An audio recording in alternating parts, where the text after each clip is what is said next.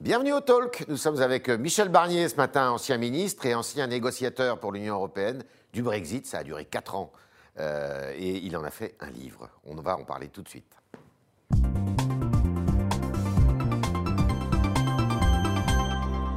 Bonjour Michel Barnier. Bonjour Hitler. Alors ce, ce livre, eh bien voilà, c'est celui-ci.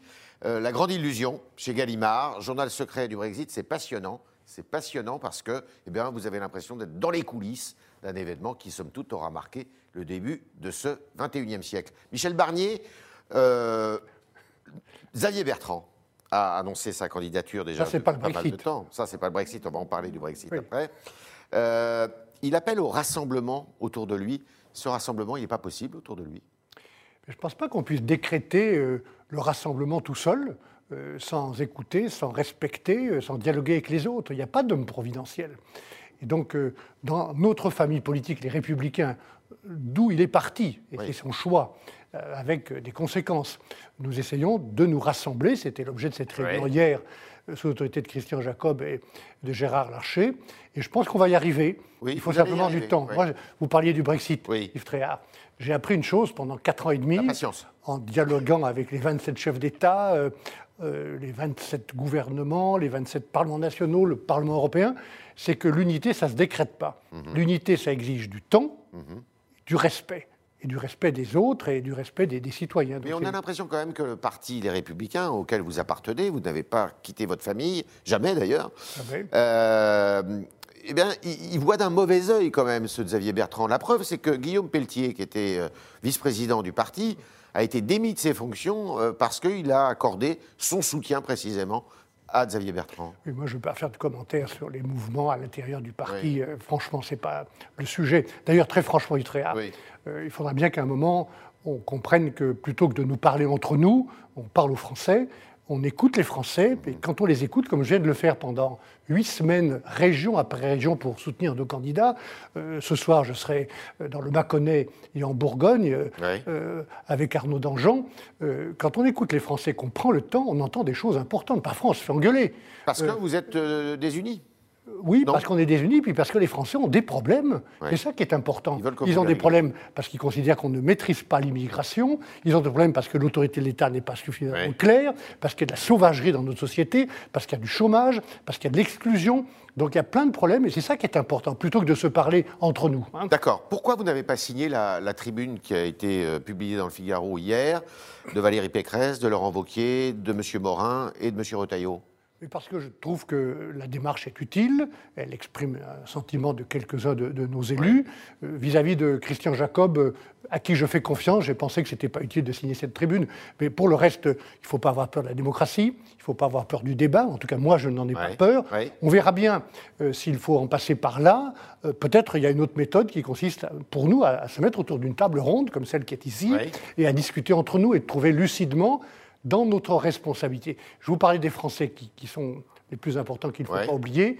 Les Français, euh, ils nous ont fait confiance, malgré l'abstention très forte, dans beaucoup de régions, dans beaucoup de départements, mais ils nous invitent à, à ce devoir d'unité. C'est une exigence de la part des D'accord. citoyens. Alors justement, Jean Leonetti euh, et euh, Christian Jacob hier ont présenté une méthode euh, qui sera affinée le 25 septembre, si j'ai bien compris, à l'occasion d'un congrès. Euh, et cette méthode pourrait déboucher. D'abord, il y aura un sondage, deux sondages euh, qualitatifs qui vont être menés sur près de 15 000 personnes. Et après, eh ben, s'il n'y a pas quelqu'un qui se détache euh, dans le parti ou en dehors du parti, il y aura une primaire. Vous êtes d'accord avec ça? Oui, je suis d'accord. Il n'y a Avec pas de problème. Jean Leonetti a ma confiance. Ce qui a été décidé, c'est une méthode pour un départage par les militants et au-delà des militants, les citoyens qui voudront s'engager. C'est très bien.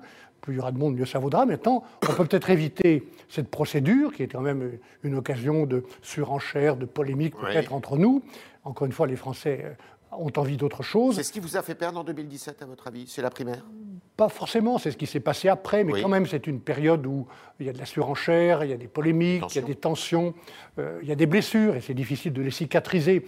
Donc, euh, tirons les leçons de tout ça. Il y a peut-être une autre méthode, c'est qu'on se mette autour d'une table et qu'on fasse face à notre responsabilité collective. Mmh. On est dans un paradoxe, Yves Tréhard.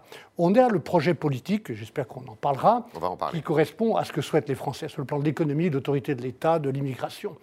On a euh, beaucoup de militants, encore, et d'autres euh, qui nous ont quittés reviennent. On a beaucoup d'élus à tous les niveaux, et, certains ont été confirmés avec beaucoup de succès il y a quelques jours. Et on a des, personnalités qui sont capables, si on se met ensemble, de constituer le gouvernement dont la France a besoin, un gouvernement compétent.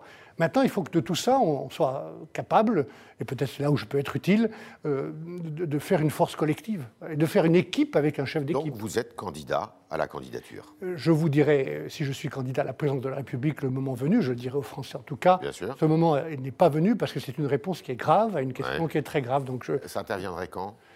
Avant la fin de Laissez-moi continuer à, aller à la rencontre des Français, à les écouter, à comprendre et à vérifier que je peux être utile. Parce que je n'ai pas de fébrilité, pour tout vous dire. Hein. Qu'est-ce qui vous que je suis utile et je serai candidat si je ne le suis pas Alors, qu'est-ce qui vous distingue de Laurent Wauquiez, de Valérie Pécresse, de M. Bertrand je vais pas. et de M. Retailleau? Franchement, je ne vais pas euh, m'amuser à faire, du, en anglais on dit du benchmarking. Qu'est-ce qui vous... Euh, non, vous pouvez dire que j'ai un parcours plus long, parce que j'ai un âge plus, plus, plus important.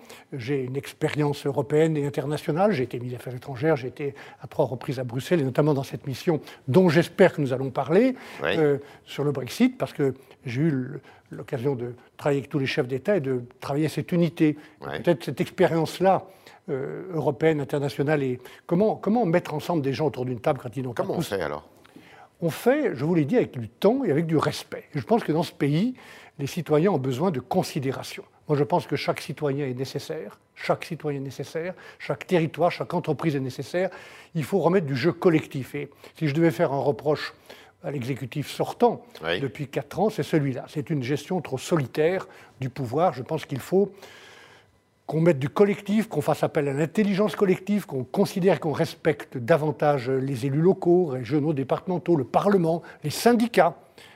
Et je pense que c'est ça qu'attendent les Français. Est-ce que ça passe aussi par une réforme institutionnelle qui consiste à introduire de la proportionnelle aux élections législatives, peut-être aussi de changer le mandat, de passer de 5 ans à 7 ans, comme le souhaite d'ailleurs euh, Xavier Bertrand? Oui, je pense qu'on n'a pas bien mesuré les conséquences systémiques euh, du quinquennat.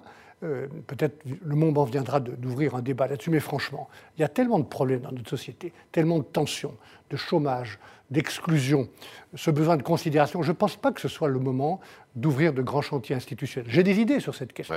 Je pense que dans la Ve République telle qu'elle est, si on voulait bien euh, se poser, on pourrait en revenir euh, à la pratique qu'en avait le général de Gaulle.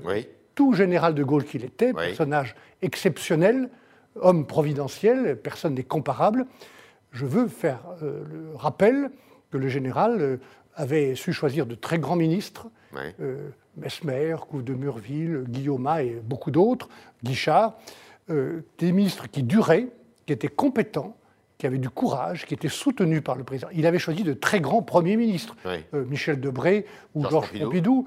Je ne veux pas revenir trop dans le passé, mais je veux simplement dire que la Ve République a été bien écrite et qu'il faut peut-être revenir à cette pratique du partage du pouvoir davantage équilibré. Le président de la République euh, fait des pas de danse, on va dire, sur un dossier qui est fondamental, qu'il considère être comme la mère des réformes, qui est celui des retraites. Est-ce que d'après vous, il faut faire cette réforme des retraites qui consiste à retarder l'âge de départ à la retraite euh, avant la fin du quinquennat? Doit-il faire cette réforme impérativement? J'étais dans un débat euh, il y a quelques jours avec le cercle des économistes à Aix-en-Provence, où le ministre allemand de l'économie euh, Peter Altmaier, qui est un de mes amis, euh, avec le ministre français de l'économie, Bruno Le Maire, évoquait cette question et Altmaier disait Nous, nous sommes à 67 ans, donc on va attendre que la France prenne des mesures pour nous équilibrer. 67 ans. Voilà un grand pays qui est notre voisin, notre concurrent aussi, même si nous sommes dans le même marché, où l'on travaille beaucoup plus longtemps et beaucoup plus. À un moment donné, il faudra dire la vérité aux Français. Donc, si l'on si vit plus longtemps et qu'on doive travailler plus longtemps, il faudra le dire.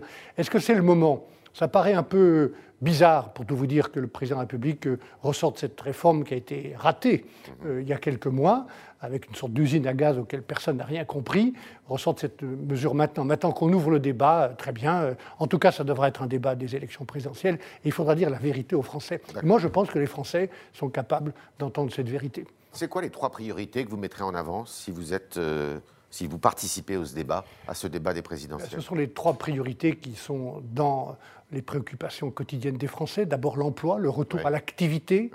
Euh, et ça, ça passe par une ambition qui, qui, sera la mienne, euh, que la France soit dans 10 ou 15 ans la première puissance économique, agricole, écologique d'Europe. C'est possible, à condition de libérer l'activité par des mesures fiscales, par la formation professionnelle, par de la simplification. Les, chefs d'entreprise, petites ou grandes entreprises, on aura le bol de cette mhm. euh, complexité administrative qui les empêche.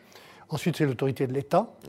Qu'il faut réaffirmer. Il y a trop de sauvagerie. Il faut que les professeurs, les policiers, les gendarmes, les maires, les élus locaux soient respectés. Le régalien, oui.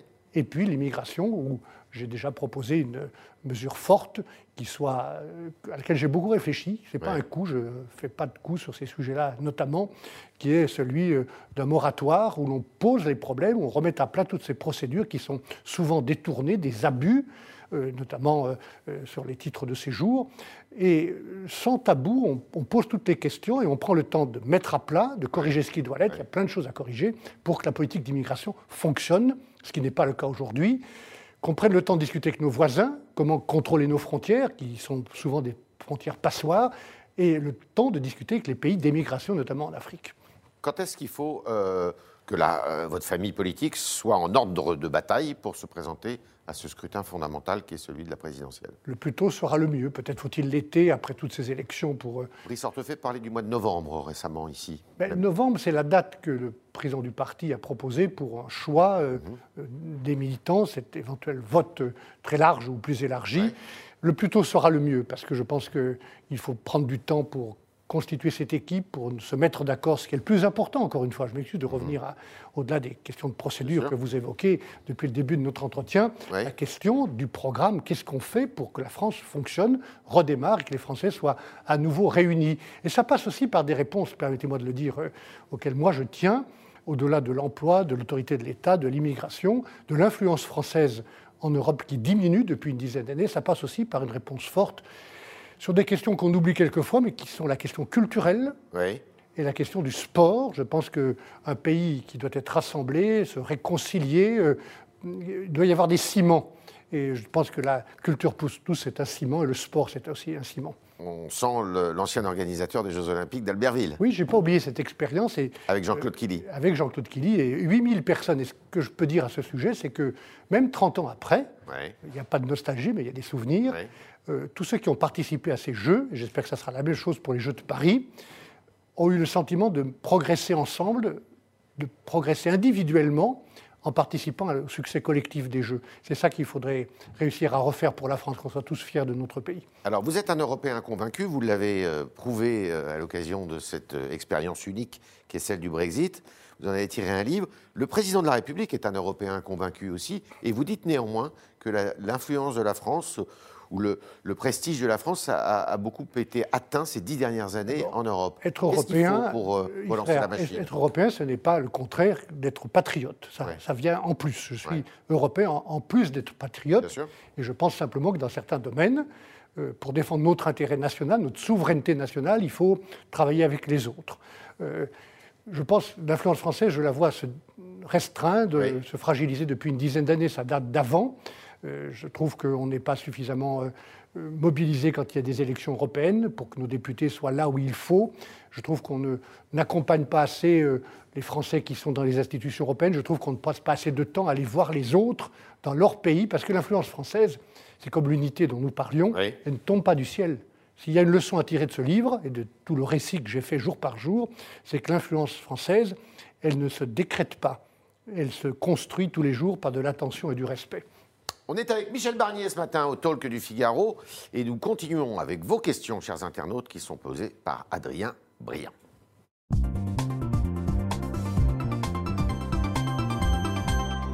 Adrien, bonjour. Bonjour Yves, bonjour Michel Barnier.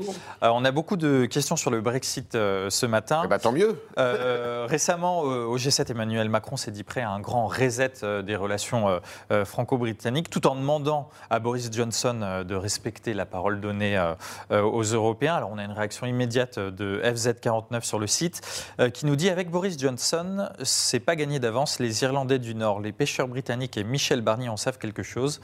Partagez-vous son, son scepticisme Oui, j'en sais quelque quelque chose. Que j'observe actuellement, c'est que les Britanniques, en tout cas certains d'entre eux, font de la flibusterie politique. Euh, ne, pas respecter un accord qu'on a négocié pied à pied, virgule par virgule, sur l'Irlande, où la paix est en cause, ce n'est pas une question de marchandises ou de, ou de commerce, c'est la paix qui a été euh, conquise il y a une vingtaine d'années, après 4000 morts dans le conflit euh, d'Irlande du Nord, il faut faire attention. Et je trouve que les Britanniques ne sont pas responsables en mettant en cause l'accord qu'ils ont signé avec nous. Euh, et d'ailleurs qui est observé avec beaucoup d'attention par le président Biden aussi, qui est d'origine irlandaise. Et puis il y a les pêcheurs avec lesquels les Britanniques ne se comportent pas bien, en cherchant à, multiplier les, entraves ou les procédures pour ne pas faire ce qu'ils ont signé. J'espère simplement, si on veut faire un recette comme euh, l'aurait dit le président de la République, euh, c'est-à-dire avoir une bonne coopération intelligente avec les Britanniques, ce qui est évidemment l'intérêt de tout le monde, il faut d'abord que les Britanniques respectent leur signature. Maintenant, oui, il faut qu'on ait avec le Royaume-Uni, qui est un grand pays, là, à côté de nous, qui va le rester. Euh, il faut qu'on ait une coopération, parce que si on revient aux sujets de fond qui sont les plus importants, il y aura d'autres pandémies il y aura d'autres maladies mondiales, euh, humaines ou animales. Il y aura des attentats terroristes, malheureusement. Il y aura euh, des migrations incontrôlées liées à la pauvreté en Afrique ou au conflit ou au terrorisme. Euh, il y aura des turbulences sur les marchés financiers. Je peux en parler avec beaucoup de souvenirs de la crise financière que j'ai gérée comme commissaire. il y a le changement climatique et le changement le plus profond. Tout ça, pour affronter ces défis, il vaut mieux être ensemble avec les Britanniques. On plus, ils ne sont plus dans l'Union avec nous, mais il faut coopérer. Ah, vous parliez de pandémie. Est-ce qu'il faut rendre en France la vaccination obligatoire? Ben, je pense qu'il y a un certain nombre de personnes qui sont au contact du public ou des malades et, euh, qui devraient être vaccinées. C'est une question. soignant. Euh, oui, je pense aux aides-soignants, mais je pense que c'est une responsabilité collective. Le vaccin, c'est le seul moyen de faire tomber cette maladie, mais je recommande de faire attention, même pour les personnes vaccinées, je le suis, d'autres, euh, aux gestes barrières, parce que les nouvelles variantes de ce vaccin, de ce, de ce virus, sont très agressives. Adrien. Ismail euh, sur Facebook à l'instant, euh, qui vous demande quel avenir pour l'Union européenne après le Brexit. C'est une question très, très large. Oui, très ouverte. L'avenir, sera ce qu'on en voudra, ce qu'on en fera. la Chine et les États-Unis ne nous attendent pas pour défendre leurs intérêts sans aucun complexe si l'on ne veut pas être sous-traitant et sous influence des Chinois et des Américains, il faut qu'on soit ensemble. C'est à nous de le décider. C'est pour ça que je suis européen, en plus d'être patriote. Euh, il y a des choses qui se font. Regardez l'emprunt qu'on a décidé de faire à hauteur de 750 milliards pour sortir de cette crise du Covid. C'est la première fois qu'on emprunte ensemble pour euh, investir ensemble. J'espère qu'on continuera de le faire, notamment pour des investissements dans l'éducation ou dans la technologie ou dans l'emploi. Toujours sur Facebook, on a la même question euh, de Jacques, mais cette fois-ci pour euh, l'économie britannique. Ne risque-t-elle pas de s'effondrer après, après le Brexit? Je ne le souhaite pas et je ne le pense pas. C'est un grand pays, simplement, parce qu'ils sont sortis du marché unique, sans avoir bien mesuré toutes les conséquences. Je trouve qu'on a recréé des barrières avec le Royaume-Uni. On a négocié un accord de commerce, c'est la première fois que plutôt que d'affaiblir et de diminuer les barrières, on en a créé, parce qu'ils sont sortis et que toutes les marchandises qui viennent du Royaume-Uni doivent être contrôlées pour la protection des consommateurs et des entreprises européennes. Mais euh, je pense que tout va être un peu plus difficile pour eux parce qu'ils ne sont plus avec nous et qu'ils sont maintenant, comme ils l'ont voulu, au grand large, tout seuls. Je pense dans le monde d'aujourd'hui que si on n'est pas ensemble par rapport aux grandes puissances qui n'ont pas besoin de quelqu'un d'autre pour les aider, pour être à la table, on, est foutu. Voilà, je pense qu'il faut euh, si on, a de l'intérêt, de l'attention pour notre souveraineté nationale, il vaut mieux coopérer avec les autres Européens. Dernière question, Adrien. Euh, vous parliez d'immigration. Alexandre, euh, sur Facebook, vous demande s'il faut durcir les exigences du regroupement familial. Ma réponse est oui. Ça fait partie des sujets qu'il faut remettre à plat. Il y a des abus, pas seulement sur cette question, il y en a d'autres, sur l'attribution des titres de séjour pour soins ou, d'autres titres de séjour. Je pense que le moratoire que j'ai proposé, il ne consiste pas à tout stopper pour tout le monde. Il y a des, personnes qui devront être accueillies parce qu'elles seront réfugiées réellement, il y a des étudiants. Mais je pense qu'il faut remettre à plat pour prendre le temps de recréer un consensus national sur cette question. Et moi, je veux travailler sur cette question, un consensus comme sur d'autres questions. Moratoire qui durerait combien de temps? J'ai dit 3 à 5 ans, mais ça dépend des sujets. C'est un moratoire qui peut être différencié selon les. Par exemple, si on dit euh, euh, les régularisations sont stoppées, euh, le temps de remettre à plat les procédures, ça peut être différencié selon les populations auxquelles on s'adresse. Vous vous réclamez de la filiation gaulienne. Est-ce que vous êtes partisan de l'usage du référendum à intervalles réguliers? Ma réponse est oui, et probablement sur cette question de l'immigration, euh, dont il n'est pas du tout question dans la Constitution de la Ve République, pas du tout. Il y aura besoin, pour que nous ayons la maîtrise de nos propres décisions, d'une procédure euh, de, révision constitutionnelle, d'une loi constitutionnelle. On verra s'il faut la soumettre au référendum ou non, mais moi je pense que le référendum, à condition, Yves Tréhard, de ne pas faire l'erreur qu'on a pu faire dans le passé, y compris le général de Gaulle, en 69, de poser plusieurs questions en demandant une seule réponse. Oui ou non quand vous posez deux questions, vous pouvez être sûr que la réponse peut être non. Et sur la Constitution européenne, il y avait 50 ou 60 questions. il y a eu une réponse qui a été non. Donc je pense qu'il faut poser une question euh, et demander une réponse. Merci Michel Barnier. Merci à vous. Merci d'avoir euh, répondu à toutes nos questions. Je rappelle le titre de votre livre, qui est un beau succès de librairie d'ailleurs. La Grande Illusion, journal secret du Brexit entre 2016 et 2020, alors que vous étiez justement négociateur pour l'Union européenne de ce fameux Brexit. Merci à vous autres euh, téléspectateurs d'avoir euh, posé toutes vos questions via ce matin eh bien, euh, Adrien Briand qui était aux manettes et à demain évidemment si vous le voulez bien.